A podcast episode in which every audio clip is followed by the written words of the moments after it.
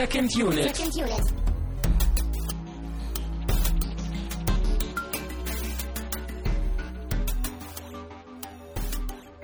Herzlich willkommen zu einer neuen Sendung von Second Unit, zu einer runden Sendung. Wir haben die ersten 50 mit dieser Sendung hier im Kasten. Äh, mein Name ist Christian Steiner und ich habe bei mir zur Zelebration dieses Abends Tamino Mut. Ja, hallo, das Jubiläum ist voll. Jetzt kann es nur noch schlechter werden. Ja, die Rente steht bald bevor, weil, nee.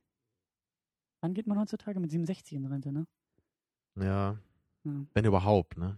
ja wir machen trotzdem weiter, das können wir jetzt schon mal Und bald ist ja auch schon dann die 55. Sendung, so Schnapszahl ist ja auch wieder Jubiläum, Mhm. ne? Ja, gut, die, das eigentliche Jubiläum, das eigentliche Jahr, das wir voll haben, haben wir ja auch relativ bald. Richtig. Da haben wir uns auch April? was sehr Schönes ausgedacht. Ja, etwas, etwas Kleines.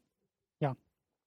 Ähm, ja, die 50 Sendungen, die vergangenen, die findet ihr auch äh, im Archiv. Wenn ihr ganz viel Bock habt, könnt ihr auch mal rübergehen zu iTunes und uns nochmal eine Bewertung verpassen. Äh, sei es in Sterneform oder ihr schreibt uns irgendwie einen Text, weil wir können sowas immer gut gebrauchen. Ja. Muss auch nicht gut sein, seid einfach ehrlich, aber das hilft uns ein bisschen äh, bekannter zu werden, mehr Genau. Publikum zu kriegen. Genau das. Und ihr findet uns auch bei Twitter unter 2nd-unit und facebook.com slash secondunit, falls ihr mit uns dort quasi feiern wollt und uns zeigen wollt, dass ihr uns mögt oder auch nicht mögt. Ähm, wenn ihr schon dabei seid, euch durch das Internet zu klicken äh, in unserem Auftrag, dann schaut auch noch mal bei unserem Voting vorbei. Für die übernächste Woche werden wir ja wieder einen, Hörervorschlag äh, thematisieren. Ja, und wir hatten uns dieses Mal überlegt, äh, gebt uns euren Lieblingsfilm, der schon mal bei den Oscars als bester Film gewonnen hat. Und wir hatten dann drei Filme rausgepickt und das waren No Country for Old Men ja, Casablanca, und The Hurt Locker. genau. Und das Rennen ist immer noch relativ eng, deswegen könnt ihr immer noch Stimmen abgeben. Ja, der Klassiker Casablanca ist irgendwie weit abgeschlagen. Ja, ich muss sagen, ich bin nicht so traurig darüber. Ich habe ihn zwar noch nie gesehen, aber ich glaube, das wäre eher nicht so mein Fall. Ja, das vermute ich. Ich bin, ich bin äh, gespannt und ich freue mich eigentlich über jeden. Also Natürlich. The Hurt Locker äh, werde ich ein wenig, werde werd ich auf jeden Fall schauen. Das habe ich mir schon vorgenommen. Der sieht echt sehr interessant aus. Ja, den kenne ich auch noch nicht. Sind ja, Ja. alles eigentlich auf jeden Fall wichtige, relevante Filme. Sind alles beste Filme. Weißt du? Ja, Best- äh, Film, die Diskussion ist beendet, stimmt. Ja. Gut. Ähm, ihr müsst euch trotzdem für einen äh, entscheiden und äh, hüpft mal rüber. Ihr habt, wenn ihr das hört, noch eine knappe halbe Woche Zeit. Äh, ihr findet natürlich den Link dazu äh, unter secondunit-podcast.de. Da werde ich das Ganze verlinken und dann, ja, übernächste Woche sind wir dann soweit. Ähm, wir haben natürlich wieder ein Getränk vor uns stehen, passend zu unserem Film des Abends des Tages namens Fight Club. Den wir endlich mal geguckt haben, der sich schon seit Ewigkeiten auf der Watchlist befindet und den wir auch beide schon ziemlich lange nicht mehr gesehen haben. Mhm. Und Den wir beide- passend, Den wir äh, beide kennen. Ja, und lieben. Also Ja. ich zumindest. Ja. Und passend dazu hast du uns noch von deinem Schottland-Urlaub was Schönes mitgebracht. Passend zum Film, weil man sich in Schottland ja wahrscheinlich auch um Getränke prügeln muss. Ja, in Schottland prügelt man sich, glaube ich, um alles. Ähm, das mehr oder weniger schottische Nationalgetränk namens Iron Brew. Und ich finde, das klingt auch schon irgendwie so nach Fight Club. Wer sowas trinkt, der prügelt sich auch irgendwie in irgendwelchen Kellergewölben von Natürlich. Restaurants. Das gibt bestimmt so viel Energie, dass man sofort Bock hat, sich zu prügeln. Und das ist jetzt so eine Art Limo, ne? Ja, und sehr, so ein bisschen süßlich, aber das probier einfach. Prost. Ja, Prost. Boah, äh, bisschen mehr süßlich. Das riecht schon mal so ein bisschen nach Kaugummi. Bester Kaugummi-Geschmack. Ähm, diese, diese Kinderkaugummis, kennst du die noch? Diese, Genau diese das, rosanen ja. Kinderkaugummis. Das hat aber auch so ein bisschen was von Red Bull ohne Energy Drink. Ne, Finde ich, finde ich ehrlich gesagt Weil Red so Bull sehr. hat ja auch so dieses, dieses Zahnpasta-Kaugummihafte. Oder Gummibärchenhafte. Ja, Ne, Gummibärchen und Zahnpasta, F- Freundchen, das müssen wir mal ganz klar voneinander trennen, ja? Naja. Ich sehe schon, wir werden uns am Ende der Sendung auch prügeln, äh, um uns endlich mal wieder frei zu fühlen. Aber gut. Schmeckt es dir denn? Ich weiß noch nicht so richtig. Ich kann es auf jeden Fall trinken, aber irgendwie. Und brauchst danach nicht mehr Zähne putzen, ist doch wunderbar. ich glaube, ich muss eher drei Schichten einlegen nach dem Zeug hier. Naja, gut. Äh, dann werde ich dich mal ein wenig vom Getränk ablenken. Du darfst nämlich mal für alle Unwissenden kurz zusammenfassen, was eigentlich Fight Club ist, worum es da eigentlich geht. Ja, der geradlinigste Film aller Zeiten. Fight Club, die Geschichte. Ja, die Geschichte handelt von von Edward Norton. Edward Nortons Charakter, den, Den lernen wir. Erzähler. Ja, genau, der so heißt er auch, The Narrator.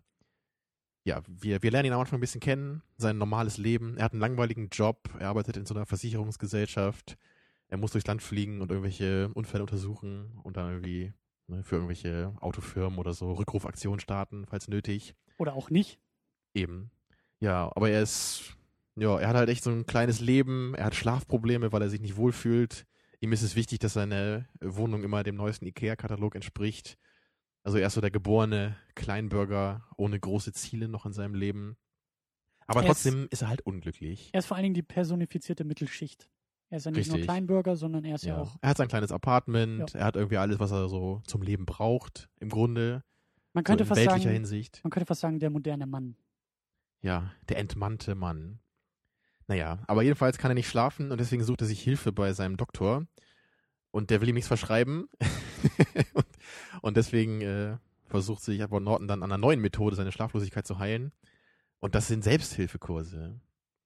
Und in einem dieser Selbsthilfekurse lernt er dann Helena Bonham Carter kennen. Marla heißt sie im Film. Jupp. Und es entsteht zwischen den beiden eine etwas merkwürdige, schwierige Beziehung, Liebelei, so in der Hinsicht. Ja, und außerdem lernt unser Erzähler Brad Pitt kennen, dessen Charakter Tyler Durden heißt. Mhm.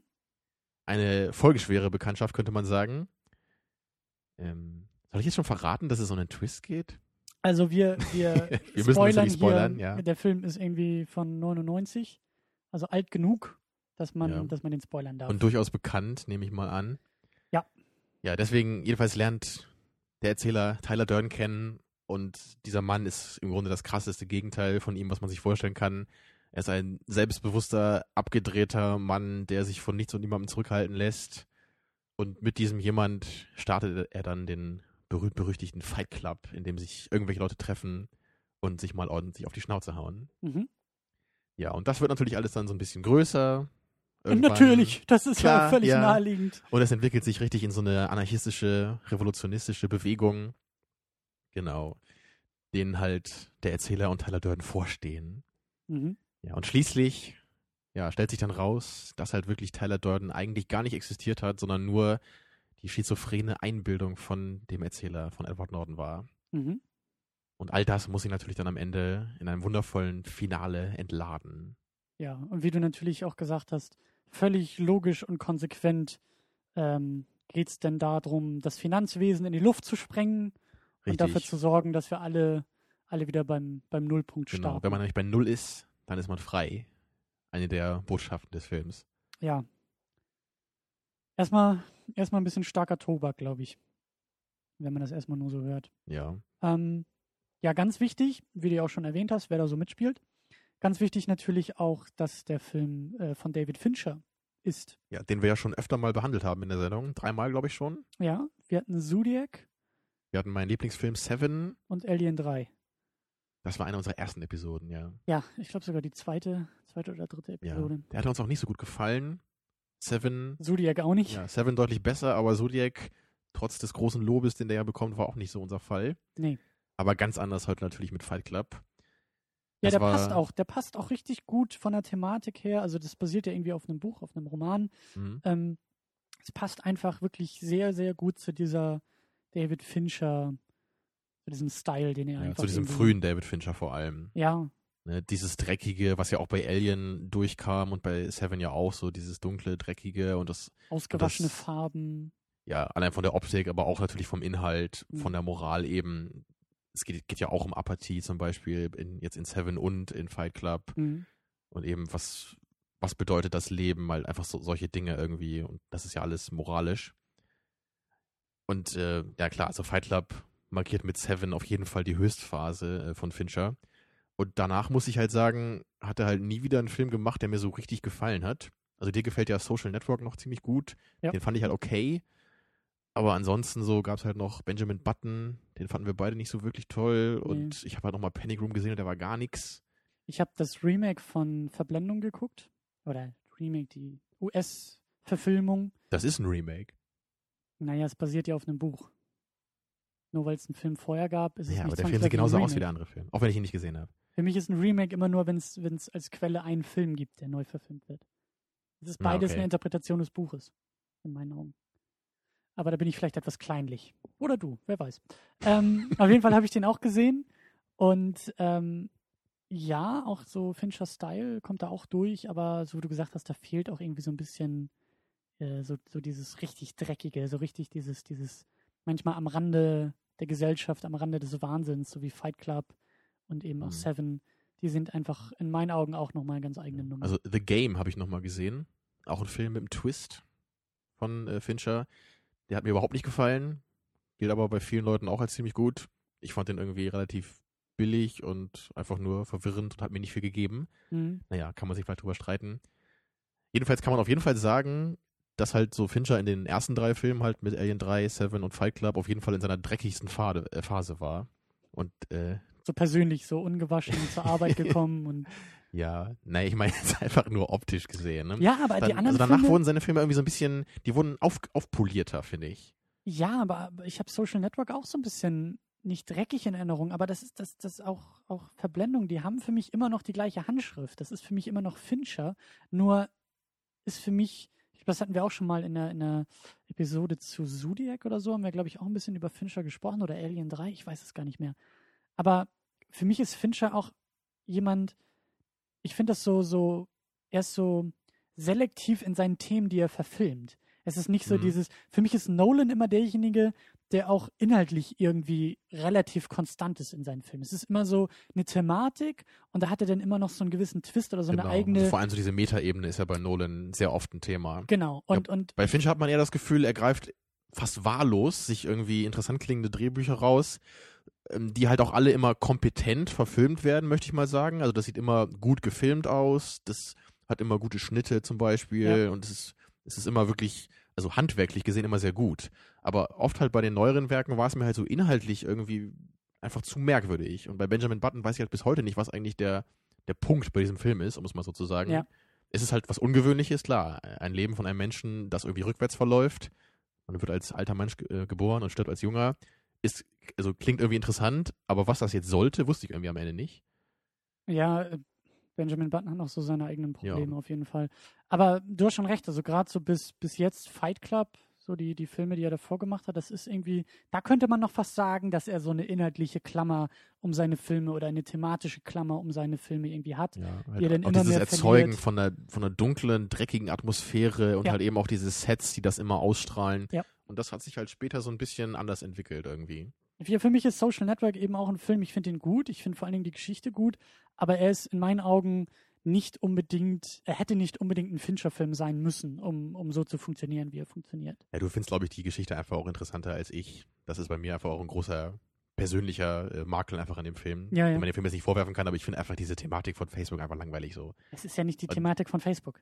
Ja, doch. Es geht ja eben um ja, es die geht um diesen Zerrüttung der diesen persönlichen. furchtbaren äh, Beziehung. Zuckerberg heißt der, ne? Ja. Ja, ich finde auch Jesse Eisenberg furchtbar, obwohl er natürlich gut gespielt hat in dem Film und das auch treffend rübergebracht hat.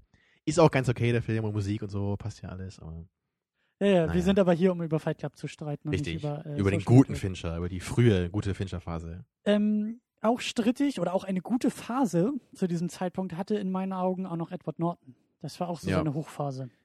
Der war lange Zeit mein Lieblingsschauspieler, bis ich Ja, mehr alte auch. Filme von Al Pac- Al Pacino gesehen hat, äh, habe.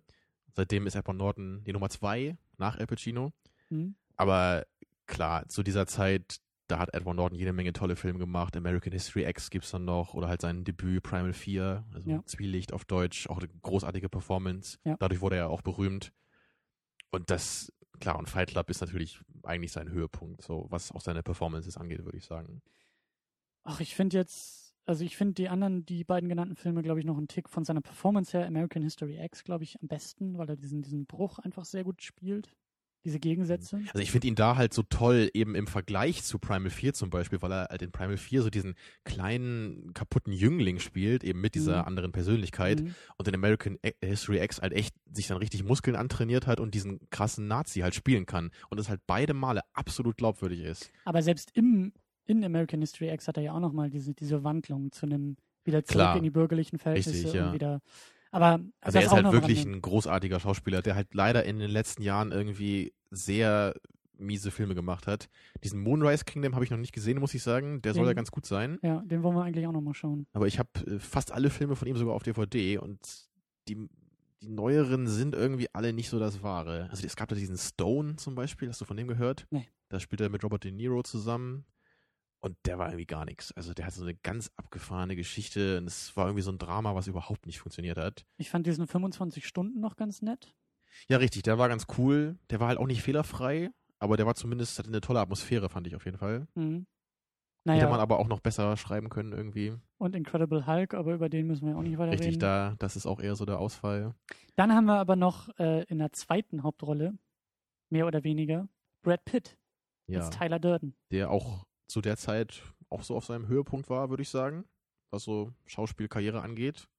Ja, ja Auch der körperliche Höhepunkt. klar, da war er jung und fit. Ja. Naja, er sieht heute immer noch ganz gut aus, ne? Kann man nichts Ja, sagen. ich, ich, ha- haben wir diese Diskussion nicht irgendwie, glaube ich, alle halbe Jahre, dass wir total geflasht sind, dass der Typ mittlerweile auf die 50 zugeht? das kann ist schon so ein- sein, das, ja. Also es ist zumindest bei mir so, das, das erschüttert irgendwie immer wieder die so, so meine Wahrnehmung von der Welt. So dieses, man hat, man, man hat das Gefühl, man wird selber nicht älter. Und wenn dann, wenn, wenn man denn sowas liest, dann merkt man, fuck. ja, es fängt dann an, wenn irgendwie so die Sportler im Fernsehen plötzlich jünger sind als man selber, ne? Ja. Und dann irgendwie die Schauspieler werden älter und sehen besser aus als man selber und irgendwie irgendwas stimmt da nicht, ne? Nee. Ja. Aber, aber Brad ähm, Pitt ist ja auch noch bekannt aus Seven, da hat er ja schon mal mit Fincher zusammengearbeitet. Stimmt, ja, ja. War dir gar nicht so klar? Äh, nee, ich hätte jetzt eher Benjamin Button noch erwähnt, wo er ja nochmal mit Fincher zusammenarbeitet. Aber Klar. Ja. Klar. ja, aber ich meine, Seven war ja genau vor Fight Club, also hat er gleich Brad Pitt wieder ins Boot geholt. Ja. Diesmal für eine etwas andere Rolle, was ich halt auch sehr schön finde im Kontrast, weil er ja bei Seven eher den schwachen Charakter spielt, zumindest mental. mhm. Und ich, ich glaube, ich finde seine Performance da sogar noch ein bisschen besser, weil ich glaube, ich allgemein es auch irgendwie schwieriger finde, so schwache Charaktere zu spielen. Also Charaktere, die in irgendeiner Weise schwach sind. Mhm. Und bei Fight Club ist er natürlich, natürlich macht er da auch eine super Performance jetzt, aber sein Charakter, der ist halt sehr eindimensional, weil er es natürlich auch sein muss, weil es eben die Fantasie von Edward Norton ist. Mhm. Eben diese unglaubliche, kompromisslose Stärke, die er halt hat. Und die strahlt er natürlich auch super aus. Ähm, Gerade damals, äh, da war ja natürlich auch so der Frauenschwarm und ich weiß noch früher, da dachte ich immer, ach, Brad Pitt so, der ist ja einfach nur so ein. So, Der so sieht ein, nur gut aus und der Genau ja sowas. Und das ist es halt überhaupt nicht. Er sieht Mhm. vielleicht gut aus, aber er ist halt auch einfach ein super Schauspieler. Ja. Ja. Ja. das stimmt. Das ist für mich so ein bisschen die, die äh, Kategorie äh, DiCaprio, den ich auch lange Zeit so abgestempelt habe. Ja, als- da der bin ich, glaube ich, sogar noch eher bei dieser Meinung verblieben. Vielleicht nicht ganz so krass wie früher. Ja. Ja, bei Johnny Depp kann man sich auch streiten, aber ich finde auch, dass er ein sehr guter Schauspieler ist. Wenn er denn mal mehr als eine Rolle spielen würde. Richtig. Es ist eher die, die Auswahl der Rollen, wo er halt irgendwie nicht so die Varianz zeigen kann. Aber ich glaube, er könnte das. Ja, naja. Also, Und dann haben wir eben noch Helena Bonham Carter als Marla, ja, die die, ein paar ich, Momente nur in dem Film hat. ja, die aber ebenfalls auch in letzter Zeit eigentlich immer so die gleiche Art Rolle spielen muss. Immer die böse Hexe von irgendwie, Ja. irgendwie in irgendwelchen Tim Burton Filmen. Genau, Glaub sie ist immer die Hexe in Tim Burton, ja. Oder die böse Hexe in Harry Potter. Naja, und du magst sie ja, glaube ich, nicht so gerne aufgrund dieser Tatsache, oder? Irgendwie, irgendwie nicht. Ich habe bei ihr, ich, ich weiß nicht, ich habe ich hab sie noch gut in Erinnerung äh, in The King's Speech.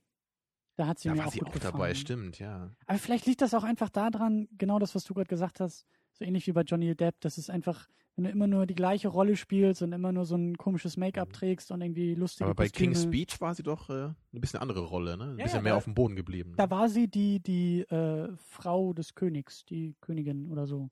ja. Ähm, oder er, er, er war ja schon König, ich weiß das gar nicht mehr. Auf jeden Fall ähm, hat sie da die zweite, dritte Hauptrolle. Hm. Ähm, und hat mir wirklich besser gefallen. Das ist, äh, ja. Den Film fand ich auch nicht so toll, aber heute, ich, ich beschwere mich die ganze Zeit hier über irgendwelche Filme, ne? Unglaublich. ja, dann lass uns über Fight Club äh, reden. Ja. Dann, dann kannst du dich, kannst du dich ein wenig ergötzen. Kann ich das wieder gut machen, Film. ja. Genau. Ähm, tja, wir haben einiges auf der Liste, was wir, was wir irgendwie ansprechen wollen. Der Film hat ja auch einfach auch so viel äh, irgendwie zu bieten, er hat so viel Inhalt, so viel tolle handwerkliche Aspekte. Da weiß man gar nicht, wo man anfangen soll. Wir fangen ein wenig beim Intro an. An allererster Stelle. Das hat dir nämlich sehr gut gefallen. Ja, das, das wusste ich gar nicht mehr, wie cool das eigentlich war. Der Song passt halt total perfekt und wir haben halt so diese Kamerafahrt durch das Gehirn, was halt einfach auch total Sinn ergibt. Nicht einfach nur cool aussieht. Ne? Da fällt mir aber gerade, glaube ich, so ein bisschen auf, ist das nicht auch so ein typisches Fincher-Ding? Bei Coole Seven, Intros zu machen. Ja, bei Seven hatten wir das auch. Verblendung hatte auf jeden Fall auch so ein, so ein Intro. Ja, Seven ist für mich das äh, größte, coolste Intro in der Filmgeschichte. Müsste man mal überlegen, ob das bei, bei den anderen. Könnt das ihr ja gerne Intro in den von. Alien 3 kann ich mich nicht erinnern. ja, das war ja kein gab. richtiger Fincher. Also das ist ja, da war er ja noch jung und musste tun, was man ihm sagt. Ja, es war sein Debüt, ne? Da muss er so sein. Aber war das bei Benjamin Button auch irgendwie so? War das bei Panic Room so? ich kann mich nicht erinnern. War das bei Zodiac so? Ich weiß es auch nicht mehr, aber. Ich kann mich immer so schlecht an Details von Filmen erinnern, die ich halt nicht so gerne mag. Da habe ich immer eher so das äh, größere Bild dann noch im Kopf, aber das ist so ein selektives die Details. Gedächtnis, ne? Ja, man filtert ja auch im Kopf, ne? Ja. Aber dir hat das Intro auf jeden Fall sehr gut gefallen. Ja, das war, das war flott, das war energetisch Hm? und wie gesagt halt eben auch diese Kamerafahrt durchs Gehirn nicht einfach nur cool gemacht, sondern eben im Grunde ja auch schon so ein kleiner äh, Hint, wie sagt man das auf Deutsch? So ein kleiner Tipp, so eine kleine Hinweis. Anspielung. Hinweis, ja, genau. Hm. Also fand ich super. Ging mir Und- auch so. danach geht's ja dann auch gleich ne, in medias res, wie du immer so schön sagst, geht's los.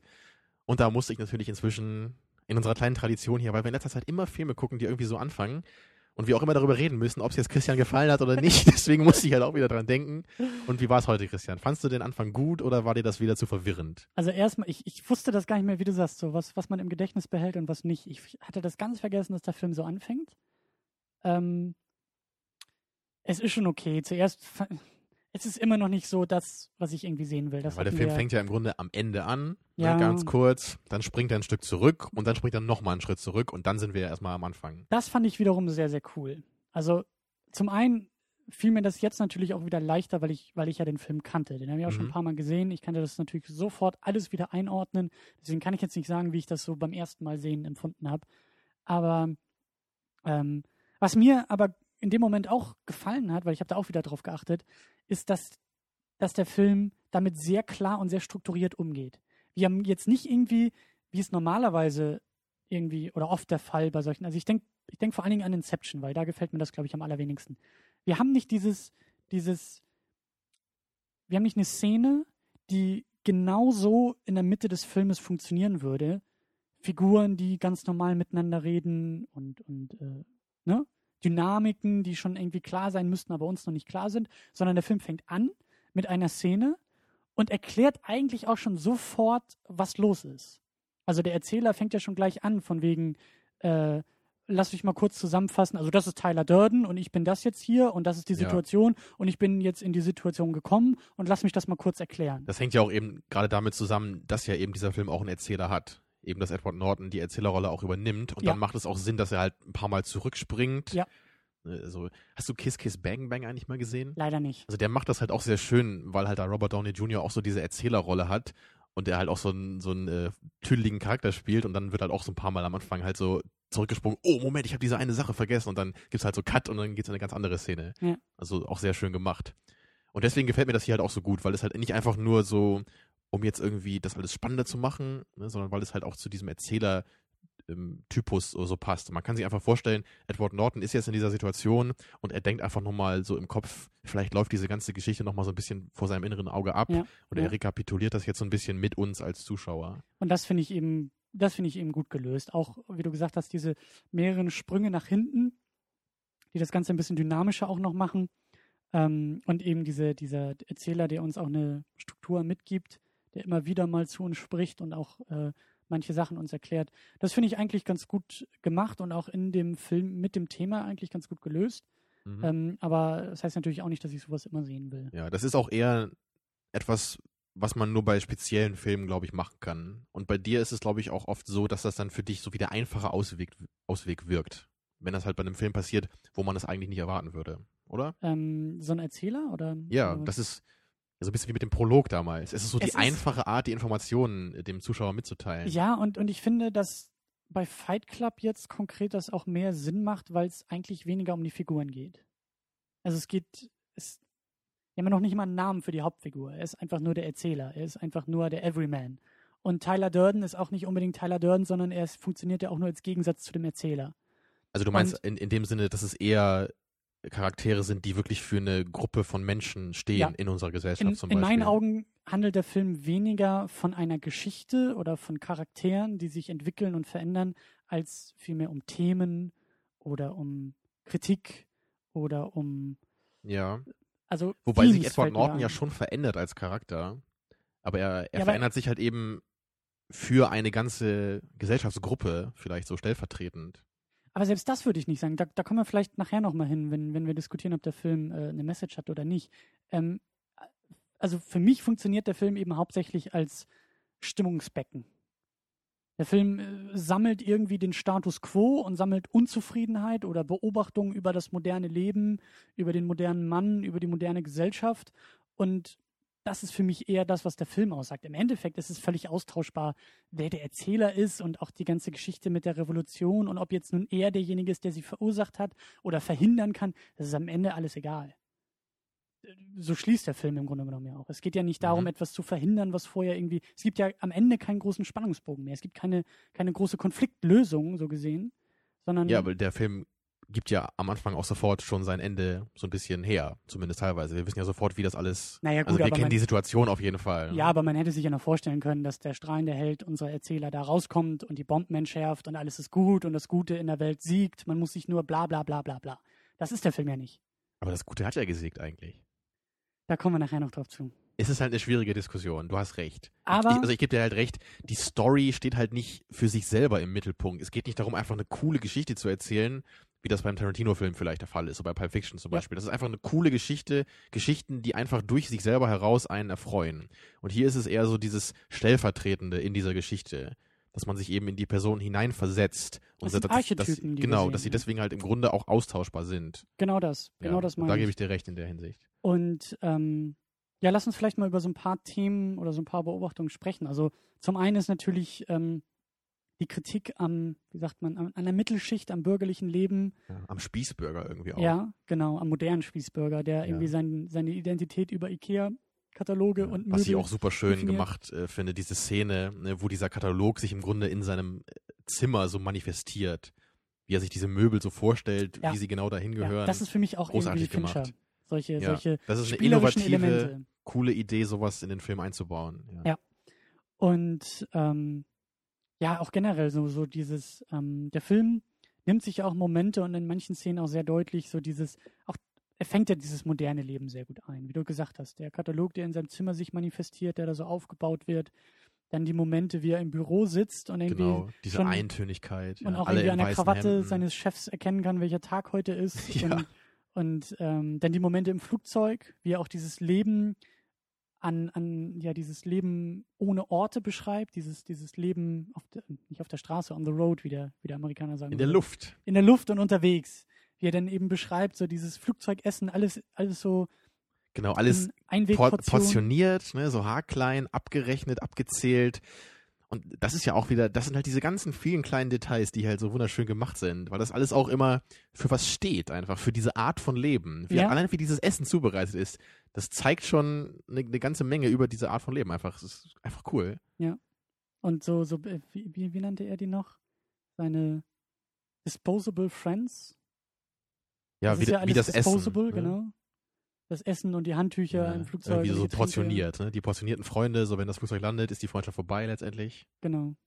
Ja. Und ähm, ja, und so beschreibt er dann ja auch das Leben in Hotels und nachher weiß er, gerade eben durch seine, durch seine Schlaflosigkeit, wo er dann manchmal gar nicht mehr weiß, wo er gerade ist, an welchem Ort, aber es ist im Endeffekt auch alles egal, weil Hotelzimmer sehen überall gleich aus und Mhm. das Essen ist überall gleich und ähm, ja. Ja, und es macht sich bei ihm ja immer stärker auch so im Laufe des Films dieser Wunsch halt davon irgendwie auszubrechen. Diesen einen Moment gibt es ja auch, wo er im Flugzeug sitzt und er wünscht sich irgendwie, dass das Ja. Flugzeug abstößen würde und dann hat er so diese, diesen Traum, wie dass das Flugzeug einfach irgendwie auch gerade aufreißen würde und die Leute da rausfliegen. Ne? Ja, ja. Ja, dieses, dieses Gefühl von, von ähm, Normalität, auch Eintönigkeit, dass ihn das Ja. halt sehr, sehr, dass, dass ihn das im Grunde genommen schon so ein bisschen innerlich auffrisst. Ja, dass halt dieser Drang immer größer wird, das einfach aufzubrechen, aus dieser Struktur auszutreten und irgendwie wieder selber die Fäden in die Hand zu nehmen und sich nicht mehr von diesem unglaublich langweiligen Leben so lenken zu lassen. Und genau das macht er dann ja. Das macht er über die Figur Tyler Durden, die ihm dann ja das, das Apartment in die Luft jagt, um ihn da rauszuholen, sozusagen. Also gerade, das ist ja auch eben, eben dieses Entscheidende, dass, dass erstmal ähm, dieser Verlust eintritt, den er ja durchlebt. Genau. Es wird ja erstmal quasi gegen seinen Willen ihm sein komplettes Leben genommen. Ja.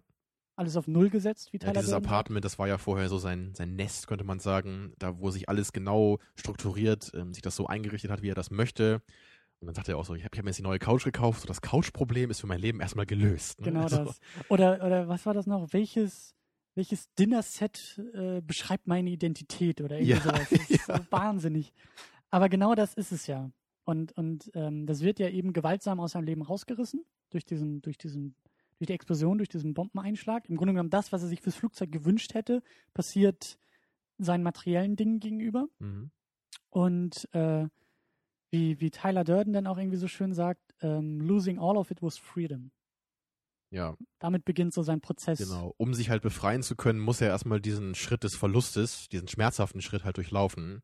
Und deswegen ist halt eben auch diese Akzeptanz des Schmerzes einfach wichtig. Darum geht's auch Ja. die ganze Zeit in Fight Club, eben, dass Ja. halt Schmerz einfach ein wichtiger Teil des Lebens ist, was auch richtig ein nietzscheanischer Gedanken ist. Also ich lese ja auch gerade wieder fleißig Nietzsche und also das, da, in dieser Hinsicht macht Fight Club auf jeden Fall auch Sinn. Mhm. Also wenn Nietzsche Fight Club gesehen hätte, hätte ihm bestimmt gefallen, glaube ich. Meinst du? Ja? Ja. Ich weiß nicht, was Nietzsche so für einen Filmgeschmack hatte, aber ich glaube, der hätte ihm gefallen. Okay. Ähm, Jetzt habe ich dich rausgebracht, ne? Ein Ja, wenig, Ja. ja. Ähm, genau, wir waren bei Verlust und bei Schmerz. Ähm, und vor allen Dingen auch Schmerz als, als Mittel gegen, gegen diesen Alter, gegen Normalität. Das ist so dieses, mir fehlt noch so ein bisschen das Wort, um das wirklich so mal, mal greifbar zu machen, aber so die, ja, dieser Normalzustand. Dieses, so, Ja, der so ein- Schmerz reißt dich eben genau da raus. Ja, so eine, so eine, so eine gerade Linie. Dein Leben ist keine Kurve mit Höhen und Tiefen oder sowas, Richtig. es ist einfach nur ein, ein 9 to 5 immer das Gleiche, eine, eine gerade Ebene, die sich durch dein Leben zieht. Ja, eine Routine. Genau. Und, Und, dieser genau Schmerz kann eben diese Routine aufbrechen. Auch wenn das natürlich am Anfang immer als, als was Unangenehmes scheint, als was, das man äh, vermeiden möchte. Wenn man es eben akzeptiert, dann kann man halt den Schmerz nutzen, um sich selber halt zu helfen. Mhm. Und damit spielt der Film ja auch ganz stark Richtig. gegen die, mit, also mit diesen Brüchen aus Normalität. Zum einen ja dann eben die, das Apartment, was in die Luft fliegt. Er wird da rausgerissen. Er übernachtet bei Tyler Durden in diesem völlig abgewrackten Haus. Das Mhm. ist ja der, der komplette Gegensatz zu dem Leben, was er vorher geführt hat. Ja, so ein Und- Haus, was kurz vor dem Abriss steht, super dreckig ist, da kommt kaum noch Wasser aus den Leitungen und wenn, dann ist es irgendwie so ein äh, Schlamm. Der ganze fast. Keller steht unter Wasser. Ja, Und, aber, aber das ist ja eben genau das. Also er, se- seine Entwicklung von unserem Erzähler ist ja immer mehr in diese, in dieses antigesellschaftliche oder auch nicht unbedingt antigesellschaft, aber anti, ähm, antibürgerliche, von Mhm. dem er sich ja immer mehr entfernt. Niemand würde in dieses Haus freiwillig einziehen wollen oder in diesem Haus leben wollen. Und genau das ist es ja, was, was, was ihn immer mehr, immer mehr anzieht. Und ähm, ja, eben auch, auch der Verzicht auf Luxus und äh, was damit einhergeht. Und der ganze Film ist ja auch unglaublich zynisch, Mhm. finde ich. Also eben gerade so dieser Blick auf, auf, ähm, auf dieses Bürgerliche oder auf die Gesellschaft und auf das normale Leben. Zum Beispiel diese, diese An Anleitung im Flugzeug, wie man sich verhalten soll bei einem Notfall. Da, da scherzen sie am Anfang noch so drüber, weil da halt alle Leute auf diesen kleinen Comics immer so ganz ruhig natürlich gucken Ja. und sich ganz äh, nach den Anweisungen verhalten. Und dann später verteilen sie ja dann die neuen Prospekte, wo dann alle auch wirklich irgendwie total panisch drauf abgebildet sind, wie es halt auch in echt wäre, wenn halt im Flugzeug irgendwie eine Katastrophe ausbrechen würde. Ja. Aber noch äh, zu dem Haus, da hatte dann ja auch so die, diese wichtigen Momente, die ihn dann auch wirklich so richtig da rausholen aus dieser, seiner alten, äh, men seinem alten mentalen Zustand. Hm? Vor allem halt dieser Moment, wo äh, Tyler ihm dieses Zeug auf die Hand schüttet Ja, und dann halt diese chemische Verbrennung da passiert. Und er will ja erst dann halt versuchen, irgendwie so dazu flüchten geistig. Ne? Er will dann irgendwie in seinen Wald gehen, so wo alles in Ordnung ist. Und Tyler will, sagt halt, nein, du kannst nicht in diesem Moment der Klarheit jetzt versuchen, da wegzugehen, sondern du musst halt den Schmerz akzeptieren und dann kann er dir erst helfen. Ja. das sind alles so unglaublich interessante Gedanken einfach. Und, ja, und so ab diesem Punkt, glaube ich, danach ist er dann auch wirklich befreit von seinem älteren Dasein. ja, wobei die Frage natürlich ist, wie weit er davon befreit ist. Aber diese Befreiung ist, das, das ist auch ein, ähm, ein gutes, ein gutes Stichwort, ein gutes Element. Ich fand das vor allen Dingen, ich fand die Szene mit dem, mit dem ähm, Biologiestudenten halt sehr spannend. Mhm. als, als das Ganze immer weiter eskaliert. Also das, das war auch wieder so eine, so eine Linie, die Tyler Durden auf einmal überschritten hat, Ja, als die beiden dann ja irgendwie zu so einem Convenience Store oder sowas gehen. der natürlich auch rund um die Uhr geöffnet hat und er auf einmal, also Tyler Durden auf einmal eine Waffe zieht und den Kassierer da rausschleppt und ihm äh, die Waffe an den Hals hält und ihm sagt, was willst du eigentlich in deinem Leben? So, was ist eigentlich das, was dich antreibt? Was macht dich glücklich? Und halt immer mehr so diesem, diesem, im Grunde genommen diesem Traum des, des Kassierers äh, auf der Spur ist, nämlich, dass der mal Biologie studiert hat und warum und wieso und weshalb und was will er eigentlich werden, was will er aus seinem Leben machen und ihn quasi mit dieser Waffe denn zum Glück zwingt. Er sagt ja zu ihm, ja. wenn du in den nächsten sechs Wochen nicht äh, dabei bist, irgendwie deinen Traum zu erfüllen und Biologie weiter zu studieren, dann bringe ich dich um. Ja, das ist natürlich eine richtig abgefahrene Szene, eben weil das, das halt auch einfach ein, so, ein, so ein Topus ist, den man ja immer Topos heißt es, glaube ich, ne? Ja. Topos, ja. Topos ist, den man in der Gesellschaft halt findet. Jede Menge Leute haben sich halt irgendwann damit abgefunden, ihren Traum irgendwie aufzugeben. Weil dieser äh, Convenience Store Kassierer, der wollte halt, der wollte halt mit Tieren arbeiten, der wollte Biologe werden und das ist wahrscheinlich nicht einfach, ne? Wahrscheinlich muss man da gut für sein und es gibt nicht so viele Jobs in der Hinsicht und dann hat das wahrscheinlich irgendwann nicht geklappt und er hat sich irgendeinen so miesen Job gesucht, um irgendwie über die Runden zu kommen. Ja. Ja, und Tyler Durden reißt ihn halt völlig aus diesem Leben raus und, und zwingt ihn halt auf diese Weise was daran zu ändern. Und das ist natürlich eine Motivation dann, wenn man nicht umgebracht werden will. Und sowas ähnliches macht er mit dem Erzähler ja auch. Richtig. Oder hat er gemacht. Nur auf einem äh, längeren, schwierigeren Prozess. Ja, aber, aber eben diese, dieses, dieses gewaltsame Moment dabei. Und das finde ich halt auch sehr, sehr spannend. Also wie, wie viel eigentlich, ähm, es wird nur ein bisschen angedeutet, aber wie viel der Mensch eigentlich in diesen Ausnahmesituationen oder in diesen Grenzsituationen auf einmal bereit ist, aufzugeben oder auch sich neu zu überdenken und zu definieren. Hm. Das ist ja eben auch eigentlich etwas, also wenn wir eben auch schon so langsam interpretieren, was, was ich finde, was in unserer Gesellschaft ja auch überhaupt nicht, überhaupt nicht ähm, verankert ist. So dieses, diese, diese, diese Neustarts oder dieses, dieses ähm, ja, Moment der Ungewissheit. So im, im, Endeffekt auch so auf das gerichtet, was, was Tyler Durden da gesagt hat, als ihm die Hand verbrennt. Auch diese Schmerzen oder diese Ungewissheit oder das, das Unsichere auszuhalten. Davon, ja. davon entfernen wir uns ja auch immer mehr. Also bevor wir irgendwie den Job, der uns eigentlich gefällt, aber vielleicht irgendwie ungewiss ist oder genau. schwierig wir ist. Wir wollen eigentlich den Mist, den wir letztendlich haben, nicht riskieren für, für die vage Chance, halt wirklich glücklich zu werden, sondern man nimmt sich dann irgendwie genau das, was das. man kennt. Man kann diese Kraft nicht aufbringen von diesem, naja, mittelmäßigen, bestenfalls irgendwie davon, davon wegzugehen und zu versuchen, sich selber zu verwirklichen, also richtig Individuum zu sein. Mhm. Weil diese Kraft haben halt die wenigsten leider. Ja, und eben auch, also das, die Sicherheit des Alltags ähm, ist, ja. glaube ich, uns, da gehören wir auch irgendwie in gewisser Weise zu, und allen äh, lieber als die Ungewissheit von Chancen oder ja. Zukunft. Und damit hat ja auch dieser Gedanke zusammen, also diese, die, dieser, dieser Aspekt des Todes, dass man eigentlich jederzeit bereit ist zu sterben. Mhm. Dass man, man kann auf sein Leben zurückblicken letztendlich und man kann sagen, ich ich bin glücklich damit. Ich habe das getan, was ich wollte und ich kann im Grunde jederzeit glücklich sterben. Und nicht dieses, ich arbeite und irgendwann werde ich vielleicht mal glücklich werden. Ja. So, jetzt muss es mir scheiße gehen und vielleicht schaffe ich es irgendwann da rauszukommen. Ja, das, was man so sagt, so man soll eigentlich jeden Tag so leben, dass, als ob man morgen sterben würde. Was natürlich gut klingt und nicht so einfach ist. Ja. Aber zumindest ist das irgendwie was, was man niemals aus den Augen verlieren sollte. Und ich meine, das, es, es passiert ja auch. Man, man hat ja, das ist es halt. Das Tragische ist eben, dass wir ja erst dann in den Momenten, wo wir in solche Ausnahmesituationen kommen, das kennt man ja aus dem Bekanntenkreis oder, oder wenn man irgendwie mit Leuten spricht oder so, dieses typische, da ist jemand, der hat einen Autounfall und nach diesem Autounfall hat er sein Leben komplett verändert. Oder der hat er irgendwie Krebs und hat es überlebt ja. und ist ein komplett anderer Mensch und anscheinend brauchen wir immer wieder diese, diese, immer so ein Tyler Durden, der uns mit der Knarre im Nacken sitzt, um uns so dann ungefähr. erst zuzugestehen, dass wir was anderes im Leben wollen. Das ist halt, wir brauchen halt den Schmerz und wir brauchen diese Grenzsituationen, um als äh, Persönlichkeit zu wachsen. Und das ist wirklich etwas, was, was man einfach aus den Augen verliert und was mir halt auch durch Nietzsche immer mehr klar wurde, dass man eben wirklich nicht immer versuchen darf, jeglicher Form von Schmerz, wie weit man das auch immer jetzt fasst, aus dem Weg zu gehen, sondern irgendwie auch in, bis zu einem gewissen Grad sich halt bewusst Unannehmlichkeiten und Schmerz eben aussetzen muss, um halt irgendwie ja. im Leben auch voranzukommen. Ja. Man kann nicht immer den bequemen Weg gehen, weil dann bleibt man klein. Da hat sich das Philosophiestudium schon wieder gelohnt. Ja, ne? Wir machen doch nicht nur Quatsch da. Ja.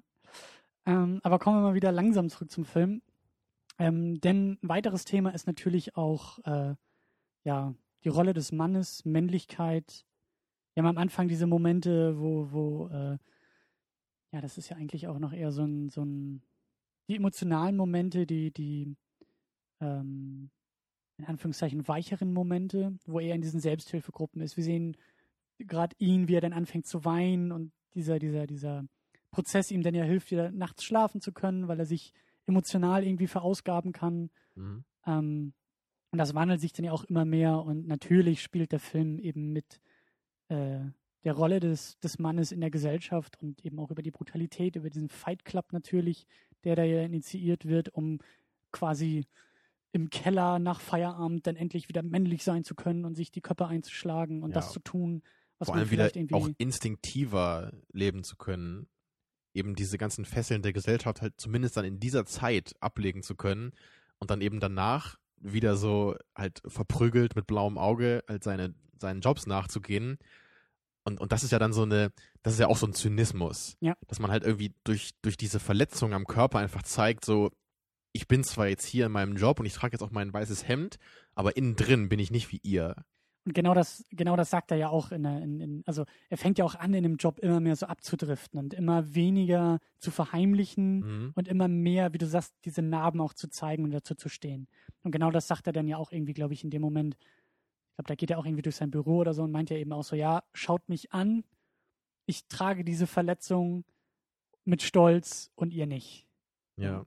Aber ähm, ich weiß nicht, ob jetzt so das, ich wollte das jetzt auch nicht so mega ausdiskutieren, aber es ist natürlich auch schon wieder ein bisschen schwierig, diese, diese, diese vermeintliche Männlichkeit, die sich nur über Gewalt äußert und so weiter und so fort. Aber der Film scheint sich in meinen Augen schon dafür zu positionieren, dass das eben eine Form von oder die Form von Männlichkeit eben ist. Und ja, zumindest gibt es einfach auch sehr wenige weibliche Charaktere in dem Körper. Es gibt halt eigentlich nur Helena Bonham Carter. Habe ich nicht gesagt? In dem Körper, hast du gesagt. Das, da, da dreht sich gerade Freud im ja, ich glaube auch. Ja, im Film natürlich. Man sieht ab und zu mal ein paar Frauen, aber es gibt halt nur eigentlich, eigentlich nur einen richtigen Charakter und das ist eben Marla. Und die ja auch nur als Projektionsfläche funktioniert. Oder dafür ja, ist sie ja im Grunde da. Es geht nicht so sehr um sie, sondern es geht nur eben. darum, was sie mit Edward Norton eigentlich macht. Ja, sie ist die Frau des Filmes. Sie so ist ungefähr. nicht die Persönlichkeit, sondern sie ist die Frau und und genau, sie, es ist halt auch einfach aus Edward Nortons Perspektive, weil er sich im Grunde nie traut, also genau. er mag sie ja und er kann sie halt irgendwie, er kann nicht mit ihr zusammen sein, er kann, er kann nicht versuchen, sich ihr zu nähern, das kann halt nur Tyler Durden. Ja. Aber es geht halt nicht darum, dass sie, also um ihr Verhältnis mit ihm geht es natürlich schon so ein bisschen, aber nicht aus ihrer Sicht. Genau das. Sie ja. ist halt, sie ist halt keine, sie ist halt keine eigene Figur, keine Person in dem Film. Nicht so richtig, nee. Sie ist halt nur, sie, sie füllt die Rolle, die, den Archetyp Frau aus, als Projektionsfläche, genau. als Gegensatz des Mannes, des Erzählers.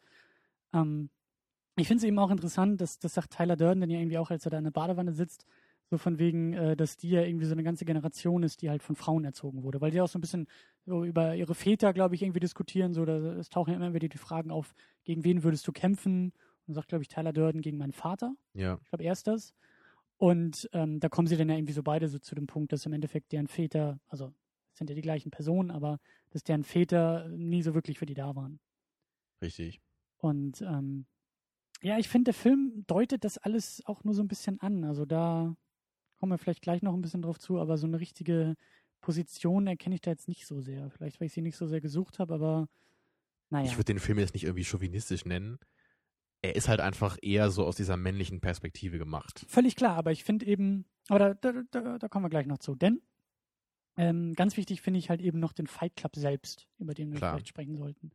Diese, diese, diese Institution, die sich da formt, diese Organisation, die sich da drum formt, was ich eigentlich auch wieder spannend finde, weil das Ganze ja auch wieder durchaus einen gewissen Zynismus ja auch wieder ähm, zeigt. Denn einerseits sind sie gegen jegliche Form der Normalität und der Gesellschaft und ihre Normen und ihre Gesetze und ihre, ihre Eintönigkeit. Andererseits gibt es halt die Regeln des Fight Clubs. Und das ist ja auch wieder Struktur. Ja. Sie flüchten sich von einer Struktur in die nächste Struktur. Richtig, nur ist halt die neue Struktur eben gegen die alte Struktur ausgelegt, die sie halt so hassen. Naja, schon, ja. aber es, es gibt Regeln. Es dürfen immer nur zwei Leute kämpfen. Ja, es, es ist keine völlige Anarchie, in die sie sich flüchten. Genau. Das stimmt schon. Genau das. Ja, ist halt die Frage, ob es jetzt allgemein um jegliche Form von Struktur geht. Oder eben nur um diese Form von Struktur, die wir halt in der Gesellschaft haben? Ja, ich, also ist ja die Frage, geht es jetzt um Struktur, die die Masse äh, verfolgt oder, oder billigt? Ja, aber weil, also im Grunde natürlich, es kann schon sein, wenn sich das dann immer weiter ausbreiten würde, dieser Fight Club, dann ist man wahrscheinlich ja. irgendwann an dem Punkt, ja, also wenn es dann noch weitergeht, dann ist man irgendwann wieder in einer völlig neuen Struktur und dann kann sich letztendlich wieder so ein neuer Fight Club bilden, der dann wieder gegen diese Struktur kämpfen muss. Höchstwahrscheinlich, ja. Aber, aber genau das ist es ja. Es gibt immer mehr Städte, äh, landesweit bilden sich Fight Clubs, die irgendwie mit aufbaut. Und egal, wo er irgendwie landet, wo er ist, ähm, gerade dann am Ende, wo er bei der Polizei ist und versucht da irgendwie äh, ähm, quasi rauszukommen, merkt er, dass diese Struktur, die er da neu erschaffen hat, ja überall mittlerweile ist. Also Ja. selbst da kann er ja schlecht irgendwie draus flüchten. Aber ähm, ja, es geht ja eben darum, dass er diese ganze Revolution da aufbaut. Diese terroristische Vereinigung, ähm, die ja dann eben am Ende mit diesen Bombenanschlägen ja auch eine gewisse Form von Statement versucht. Ja, Ähm. man versucht halt die breite Masse irgendwie ein bisschen wach zu rütteln.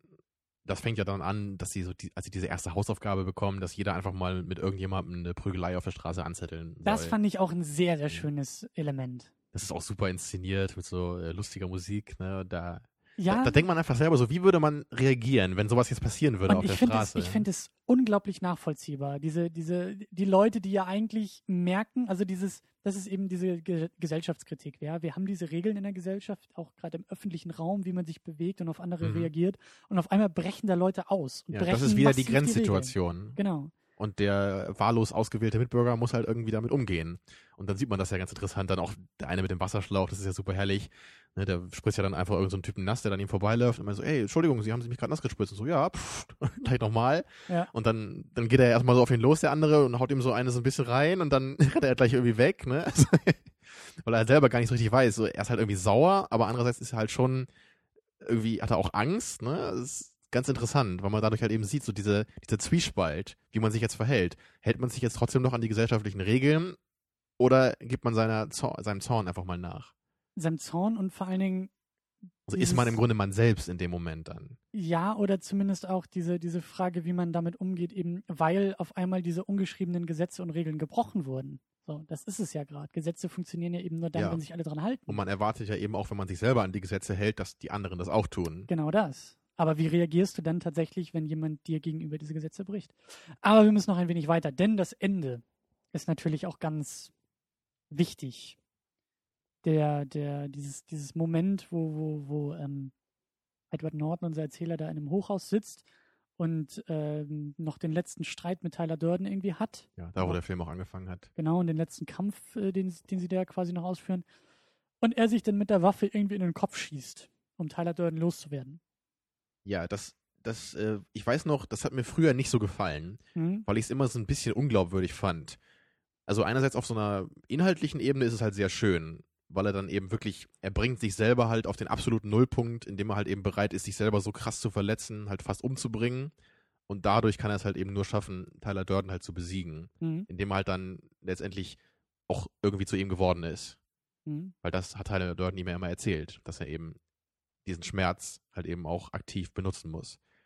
Nur fand ich es halt irgendwie unglaubwürdig, dass man sich halt irgendwie selber so in den Kopf schießt und dann nur so ein bisschen blutet und irgendwie noch stehen kann danach. Also, ich weiß nicht. Wie, ist das ein Problem für dich gewesen? Ja, es ist, ist ich finde das ganze Ende hin schwierig. Also da, da fällt Was meinst du mit Ende? Das im Hochhaus, das Ganze? Ja, und auch diese, die, die Häuser, die dann zusammenstürzen und wie der Film eben, an welchem Punkt der Film auch endet. Aber das fand ich halt wiederum sehr schön. Also dieses Bild, auch wie die beiden Hand in Hand halt vor diesem Fenster stehen und draußen ist halt die Welt, die zusammenbricht. Hm? Und da, das gibt ihnen halt wirklich jetzt die Chance, wirklich ganz neu anzufangen. Ja, aber irgendwie, ich weiß nicht. Vielleicht ist das eben genau das, dass ich vorher was anderes in dem Film gesehen habe und dann in diesem Moment die Themen weniger wichtig sind als auf einmal die Charaktere, die in, in die dann nach vorne preschen. Und die Charaktere sind für mich halt irrelevant, die funktionieren dem Naja, aber es ist ja nicht nur die, es sind ja nicht nur die Charaktere. Das ist halt einfach dieses schöne Bild, dass sie plötzlich halt nach dieser anstrengenden Reise, die sie halt beide unternommen haben, die Chance haben, neu anzufangen. Und das muss man jetzt ja nicht nur auf diese beiden Personen beziehen. Ja, aber ich tue das in dem Moment sehr stark. Aber wie hättest du denn, denn also was Aber hättest du eher für ein Ende erwartet? Da kommen wir eigentlich jetzt auch schon mehr oder weniger hin. Also ich finde auch, klar, dieses, diesen, diesen Kopfschuss finde ich halt, fand ich am Anfang auch schwieriger, weil ich auch mal dachte, er, er macht das gerade wirklich. Aber ich habe auch den Eindruck jetzt ähm, bei der Sichtung gehabt, dass das irgendwie vielleicht auch so ein bisschen märchenhafte Züge auf einmal annimmt, weil ich habe den Eindruck, dass er von Szene zu Szene nach diesem Kopfschuss immer weniger ramponiert ist. Also er, er schießt sich da schon fast den Kopf weg und dann kommen auf einmal irgendwelche Schergen zu ihm und er hat noch Schwierigkeiten beim Reden und, mhm. und ist noch sehr stark verletzt und dann gibt es ein paar Schnitte und am Ende steht er mit ihr ja da am Fenster und ich habe den Eindruck, dass er da schon fast geheilt ist. Ja. Das kann auch sein, dass es jetzt an mir lag oder dass, dass da die Schnitte irgendwie ein bisschen oder das Make-up irgendwie ein bisschen versagt hat. Aber ich könnte mir auch vorstellen, dass es so eine gewisse, ja, so ein, so ein, dass es irgendwie auch bewusst gemacht ist.